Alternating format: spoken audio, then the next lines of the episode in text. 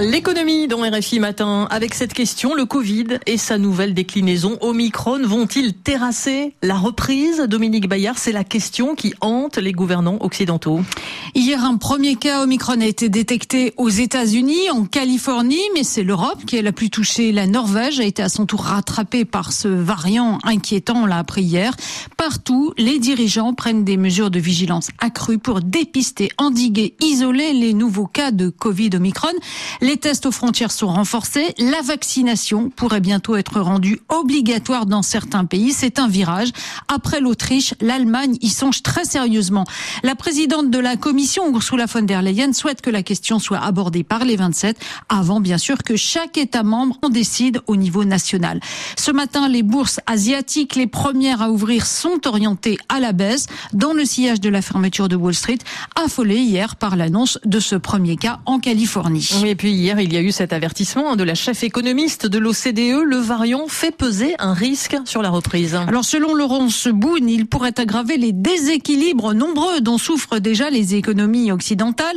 Déséquilibres dans l'approvisionnement qui pénalise les industriels. L'OCDE estime que les pays très impliqués dans le secteur automobile, l'Allemagne, la République tchèque, le Mexique ou encore le Japon voient déjà leur PIB se contracter à cause de ces pénuries.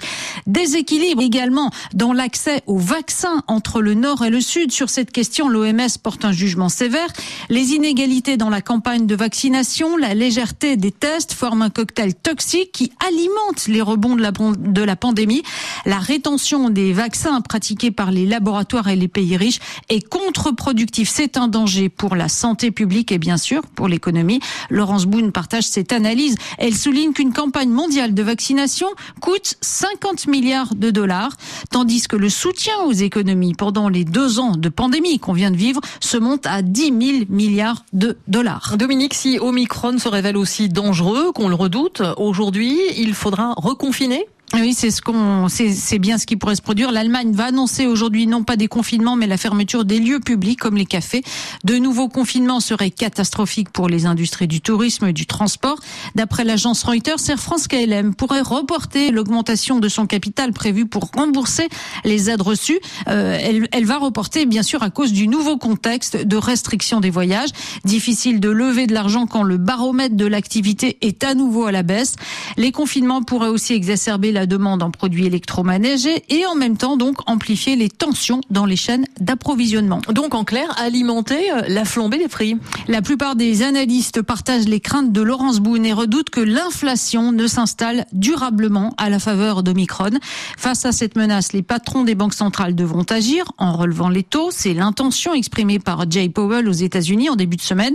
En attendant euh, ce changement radical, les banques centrales défendent leur monnaie pour atténuer la hausse des prix.